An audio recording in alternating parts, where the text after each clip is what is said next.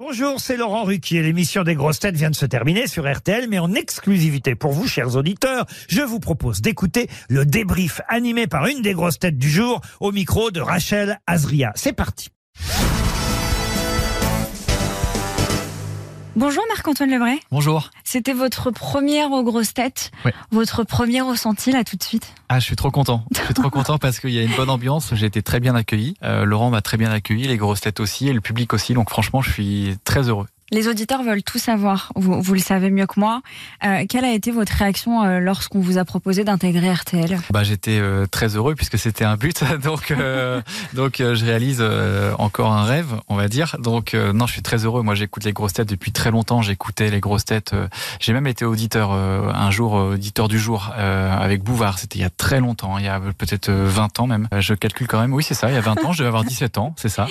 Donc, non, c'est un, c'est un, un- un grand plaisir et encore une fois, euh, toujours un plaisir de, de travailler aux côtés de Laurent. Vous étiez comment ce matin à, quelques heures de, de, de cette chronique, de ce passage, stressé ou plutôt ben, euh, excité? Pour une fois, j'étais pas stressé. Alors, je pense que je prends de l'âge. Euh, je Vous pense êtes que stressé d'habitude dans la vie? Euh, dans la vie euh, stressée, dans la vie en général non, mais dans le travail oui. Et là cette année non, peut-être euh, parce que je pense que j'ai grandi aussi, j'ai des enfants et du coup avec le temps, bah, on apprend à gérer son stress aussi, je pense. Vous avez peur d'une grosse tête en particulier Vous allez peut-être me dire Sébastien Toen? Non, c'est un copain donc je, je vais le vanner, je vais le je le connais depuis sera plus facile. Ouais, je le connais depuis très longtemps donc euh, je pense que ça va aller. Vous avez travaillé sur des, sur des matinales pendant plusieurs années. Vous retrouvez enfin, on va dire, un sommeil euh, un peu plus long, un Eh peu oui. plus lourd. Euh, ça change une vie de dormir peut-être euh, deux heures, trois heures en plus. Ah, c'est même pas deux heures, c'est même juste trois quarts d'heure, ça suffit. Hein. Euh, trois quarts d'heure, parce que mes enfants, euh, mes enfants se réveillent du coup à, à 8 heures, donc euh, 8 heures, qu'est-ce que je dis n'importe quoi, euh, 8 heures, euh, 7 heures 45, on va dire. Donc non, mais je veux dire même une heure de plus de sommeil, c'est énorme. On va parler un petit peu plus de vous, Marc-Antoine.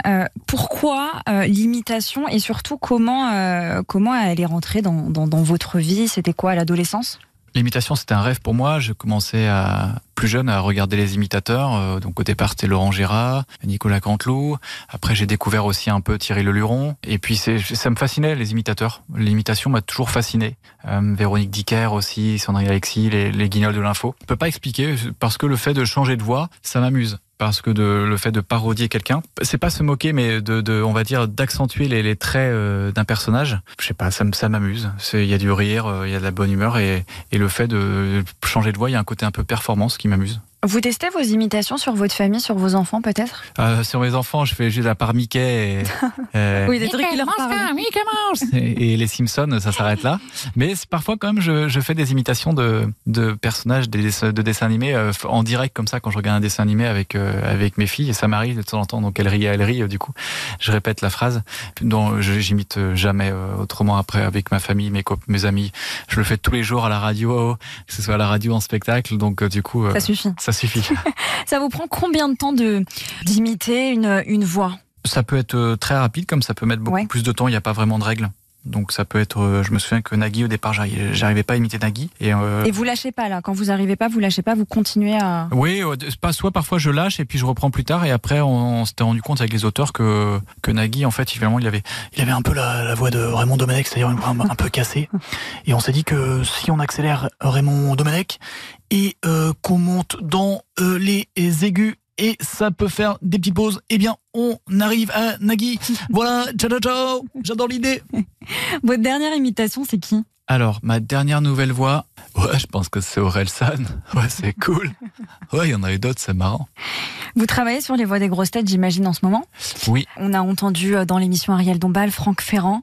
Ouais. Il y en a une qui est plus difficile que les autres? Euh, ouais, plus difficile. Bernard Mabie, euh, par exemple, va être un- peut-être un peu plus difficile. Après, j'ai écouté Marcella ce matin, ça va être facile, ça. On va bientôt s'en occuper. Jean-Phi, c'est facile aussi, j'imagine. Fie aussi, donc euh, non, c'est intéressant. Et puis, euh, je pense que toutes les, je vais pas dire toutes les voix sont peuvent être imitées, mais au- en tout cas parodiées. Après, c'est vrai qu'il y a des voix qui sont plus difficilement reconnaissables. L'imitation, c'est une chose, mais est-ce que le Marc-Antoine Lebré d'aujourd'hui, il rêve peut-être de toucher à, à quelque chose euh, Toucher la lune. encore inconnu? Encore inconnu, bah, le cinéma, j'aimerais bien, mais j'ai le temps en fait, hein, parce que je pense que ça, ira, ça arrivera j'espère. J'ai déjà fait une voix off en plus là cet été pour euh, Tortue Ninja. Donc déjà, je suis très heureux d'avoir fait cet exercice euh, de doubler un film. Donc euh, à l'avenir, ouais, j'ai le temps encore. J'ai le temps déjà. Je m'éclate déjà euh, depuis tout petit. C'était un rêve de monter sur scène donc euh, et de faire de la radio. Euh, Aujourd'hui, je le fais donc déjà, j'apprécie. On va vous retrouver euh, tous les jours dans les grosses Oui. têtes avec cette petite séquence euh, en presque fin d'émission. À 17h45, bien sûr, avec Laurent Ruquier. Cette voix elle est géniale. On va se quitter là-dessus. Vous voulez Voilà. nous dire au revoir avec euh, la voix de Laurent Ruquet Bah oui, bah écoutez, euh, au revoir, à bientôt, à demain. Merci d'avoir écouté le débrief des grosses têtes. Soyez au rendez-vous demain pour une nouvelle émission à 15h30 sur RTL ou encore en replay sur l'application et bien sûr toutes nos plateformes partenaires.